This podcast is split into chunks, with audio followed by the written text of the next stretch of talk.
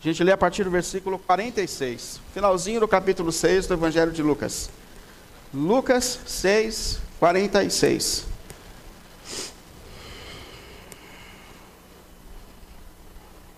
Eu acredito que esse é um dos textos mais sérios e intensos da palavra de Deus. Parece que é um momento de fato onde Jesus atua cada sábado na nossa caminhada.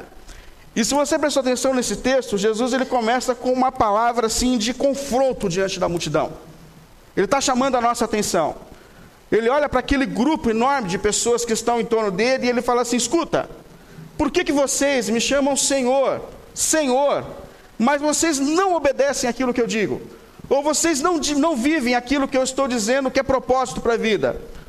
O que a gente percebe é que nesse momento da vida de Jesus e do ministério de Jesus, muitas pessoas já estavam cercando ele. É um momento em que a multidão que está diante de Jesus, ela vem aumentando. Jesus está se tornando conhecido como um grande pregador do evangelho. Quando a gente lê essa mesma história no evangelho de Mateus, ele diz que nesse momento a multidão ela fica impactada com a autoridade que ele tinha na pregação. Isso é, as pessoas estão indo ao encontro de Jesus, a multidão está aumentando, elas estão ficando impactadas com, com, com a autoridade, com a capacidade de fazer milagres, com coisas extraordinárias que estão acontecendo através de Jesus. E com isso é óbvio que essa multidão vem aumentando, aumentando, aumentando. Mas aí Jesus, então nesse momento, ele olha para essas pessoas que estão procurando, e que estão, que estão de alguma maneira sendo atraídas por ele, para ele, e levanta essa questão: por que, que vocês me procuram? Por que, que vocês estão escutando as minhas pregações? Por que, que vocês estão até me chamando de Senhor? Sendo que quando vocês saem daqui, vocês não estão preocupados em aplicar tudo isso à vida e à caminhada de vocês. Por que, que há essa diferença entre aquilo que vocês estão dizendo sim e aquilo que vocês estão vivendo? E é interessante que nesse momento que Jesus fala isso para a multidão, ele já havia ensinado para essas pessoas muitas coisas importantes. Se você olhar aqui no versículo, nesse próprio capítulo do Evangelho de Lucas, no começo Jesus fala sobre as bem-aventuranças, isso é, o caminho de uma verdadeira felicidade. Jesus já havia falado para essas pessoas sobre a necessidade de amar os inimigos, ou seja, de tratar pessoas bem, mas pessoas que por vezes não nos fazem bem. Jesus havia já ensinado essas pessoas sobre o não julgar pessoas, porque viver falando mal dos outros é um caminho da gente esconder as nossas próprias falhas. Então Jesus começa a confrontar então a nossa maneira de viver. Jesus já tinha falado sobre a, a diferente, diferentes árvores que estavam crescendo, que algumas davam frutos que Deus quer e outras não. Mas o que Jesus está percebendo aqui é que, apesar de todas as pregações que ele vinha fazendo para essas pessoas, esse negócio não estava mudando a vida delas. Elas não estavam se submetendo ao princípio da palavra de Deus. É, é uma multidão que atrai e que escolhe aquilo que quer, que se atrai, mas que escolhe aquilo que quer. E é por isso que Jesus traz então essa palavra de confronto para aquelas pessoas e para mim também, para você. Por que, que a gente escuta, escuta, escuta, escuta, mas há esse delay entre escutar e viver aquilo que a gente tem aprendido? É um grande desafio que a gente tem. Aí então Jesus compara essa atitude de ouvir e não praticar com um homem que resolveu construir uma casa. A partir do versículo 47 ele diz assim: Eu lhes mostrarei, aqui se compara aquele que vem a mim, que ouve as minhas palavras e as pratica. Então ele começa aqui uma comparação. Primeiro, ele fala de um homem que resolveu construir uma casa. E que quando ele foi construir essa casa, no Evangelho de Lucas, ele cava profundamente, profundamente, para poder achar uma rocha na qual ele pode estruturar essa casa. E ele fala que quando vieram os tempos difíceis, as tempestades, aquilo que a gente chama de tempestade de verão, as circunstâncias que alcançaram essa casa não abalaram a casa. Por quê? Porque ela estava construída, firmada na rocha. Na rocha. Mas ele fala: Eu conheci também outro homem. E ele também construiu uma casa. E esteticamente, aparentemente, essa casa é boa. É como a outra. Só que tem uma diferença. Ele não procurou uma rocha para firmar a sua estrutura. E essa casa também enfrentou as mesmas circunstâncias. Vieram os ventos, vieram as chuvas torrenciais, vieram as correntezas. E quando as chuvas vieram, quando as circunstâncias vieram, essa casa desmoronou, a casa caiu literalmente e os sonhos se acabaram. Aí eu me coloquei a pensar sobre o que Jesus está ensinando para a gente quando ele conta essa história das duas casas. E o que, que eu percebi? estudando a palavra de Deus, tentando entender, eu percebi que essas casas representam as nossas vidas, as nossas histórias, as nossas estruturas. Porque queira a gente ou não, nós estamos sendo construídos. As experiências que a gente tem na vida estão nos construindo. Os nossos momentos de alegria, os nossos momentos de tristeza, os traumas que a gente carrega na nossa alma, tudo isso tem a ver com as estruturas que nós temos na vida e para a vida. Experiências boas, ruins, as coisas às quais eu tenho me dedicado, isso está me construindo, está construindo essa casa. E as coisas que eu preciso me dedicar mais também estão envolvidas na estrutura dessa casa. Então, essas casas representadas representam a minha vida, a sua vida. É isso que ele está colocando para a gente. E ele está deixando a gente assim, muito atento a uma realidade, queira a gente ou não. Tanto as casas bem, bem construídas, quanto as casas mal, mal construídas, elas enfrentam tempestades. Como a gente sabe que em todo começo de ano é a mesma história: vem a chuva de verão, vem a chuva forte, é, morros descem, casas são destruídas. São, são momentos do ano que a gente sabe que as estruturas são colocadas à prova. E ele está falando assim é a nossa vida. Existem momentos e circunstâncias em que tempestades nos alcançam. E quem nunca passou por uma tempestade na vida? Quem não está talvez passando por uma tempestade na vida? A Bíblia até organiza essa questão das circunstâncias que nos alcançam, dando o nome de provações que a gente passa, tentações, circunstâncias que nos desafiam. Porque as provações, essas tempestades que vêm, são, são situações que de repente nos alcançam e a gente não esperava. De repente você é diagnosticado com uma doença, ou alguém que você ama está passando por um momento difícil, de enfermidade. São circunstâncias que nos alcançam. É um momento de crise na vida profissional, no trabalho. É um momento de crise, às vezes, no próprio relacionamento. É um momento de crise emocional. É um momento de crise espiritual. São circunstâncias que nos alcançam. Que queira a gente ou não, Jesus está dizendo, elas nos, alcan elas nos alcançam. E quando eu estudava essa semana para essa pregação, eu, eu aprendi uma coisa que eu sempre aprendi errado. Porque eu mesmo sempre disse assim: olha, a gente não vai passar por circunstâncias acima do que a gente pode suportar. E eu sempre preguei isso. Mas quando eu estava estudando esse texto de Coríntios com mais estudado, eu percebi que a Bíblia não fala que nós não passaremos provações que nós não podemos suportar. Ela fala que nós não passaremos tentações que a gente não pode suportar. O próprio apóstolo Paulo, lá em, 1, em 2 Coríntios 1,8, ele diz assim, ó, ele diz assim, ó, irmãos, falando das circunstâncias difíceis, das tempestades que ele enfrentou na vida, irmãos, não queremos que vocês é, desconheçam as tribulações que nós sofremos na província da Ásia. Aí ele fala assim, ó, as quais foram muito além da nossa capacidade de suportar. Pensa, Paulo está dizendo, eu passei por situações que por mim mesmo eu não era capaz de resistir.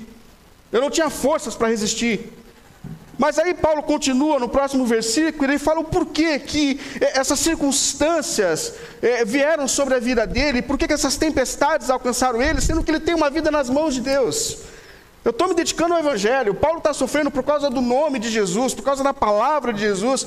Aí ele fala assim: por que, que Deus permitiu essas circunstâncias maiores do que eu? E ele fala assim: ó, de fato, já não tínhamos mais sobre nós mesmos a sentença de morte para que não, olha, para que não confiássemos em nós mesmos, mas em Deus. Ou seja, o que Paulo está dizendo aqui para a gente é que, por vezes, Deus permite provações, situações na nossa vida, em que a gente olha e fala assim: por mim mesmo eu não vou sair desse negócio, por mim mesmo não dá. Eu não consigo arrumar esse casamento, eu não consigo colocar em ordem a minha vida emocional, eu não consigo colocar em ordem a minha vida espiritual, eu não consigo. Mas aí Paulo fala assim: é nesse momento que você fala, eu não consigo, que você percebe o quanto você é dependente de Deus e que só Deus é capaz de sustentar e que só Deus é capaz de colocar em pé. Percebe? Então existem circunstâncias que nos tiram do chão justamente para nos fazer perceber que não somos nós que nos sustentamos, que estamos no controle da nossa vida, mas que Deus é quem nos coloca em pé e que Deus nos sustenta. Mas existem provações que nos alcançam. Além de provações, a Bíblia fala também de circunstâncias que representam nessa tempestade, que são tentações. E vamos falar a verdade: depois que o pecado invadiu a vida humana, ninguém aqui tem a casa em ordem. Vamos ser muito sinceros: todo mundo está bagunçado. Alguns mais, outros menos, mais em ordem, a começar por mim, ninguém está. Nós somos umas casas desordenadas que precisam ser reformadas e restauradas por Deus. Depois que o pecado invadiu a gente, a gente não tem como fugir dessa realidade. E ele fala que em meio a essas desordens que alcançaram a nossa vida, nós sofremos tentações, sentimentos, pensamentos, desejos desordenados que nos alcançam.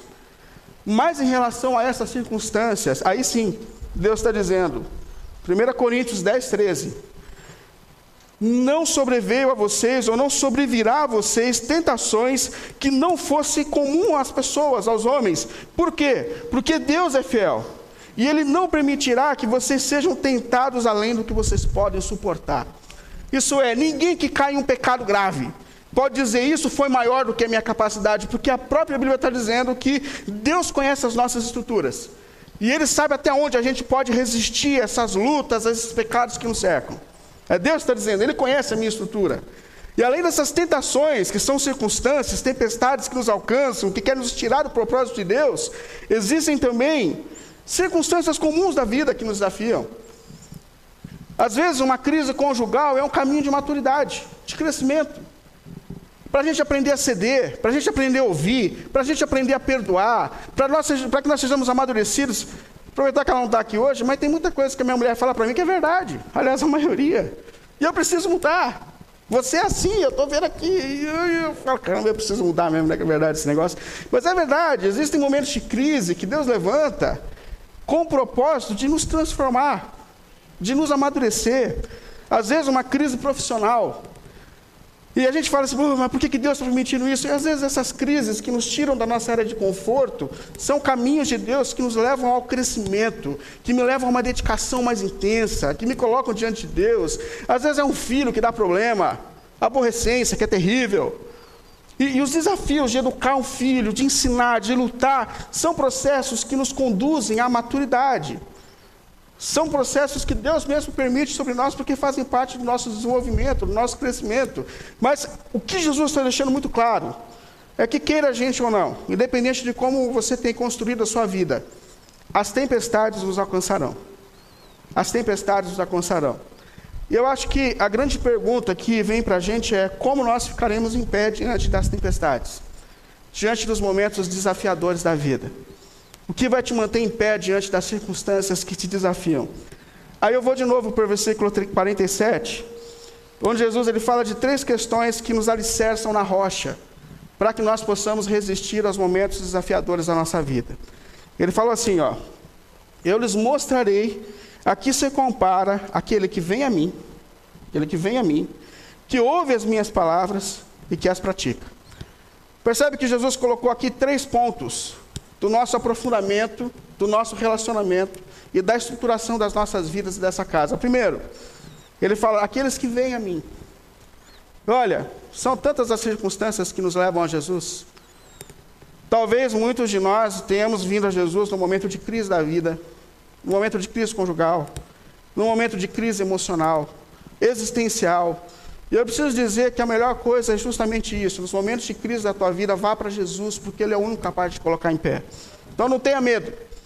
Primeiro passo é colocar-se diante de Jesus, é colocar-se diante de Jesus, é buscar a Jesus, buscar sabedoria em Jesus, buscar força em Jesus, buscar um caminho, um sentido para a vida em Jesus. Então, a primeira coisa que Jesus fala para que essa casa seja estruturada para os momentos de tempestades, aqueles que vêm para mim, se aproximam de mim. Segundo, ele fala assim: aqueles que ouvem as minhas palavras, aqueles que vêm para mim e ouvem as minhas palavras. E aqui já é um outro estágio. Por quê? Porque eles vão para Jesus e eles escutam as palavras de Jesus, eles estão dando ouvidos ao Evangelho de Jesus.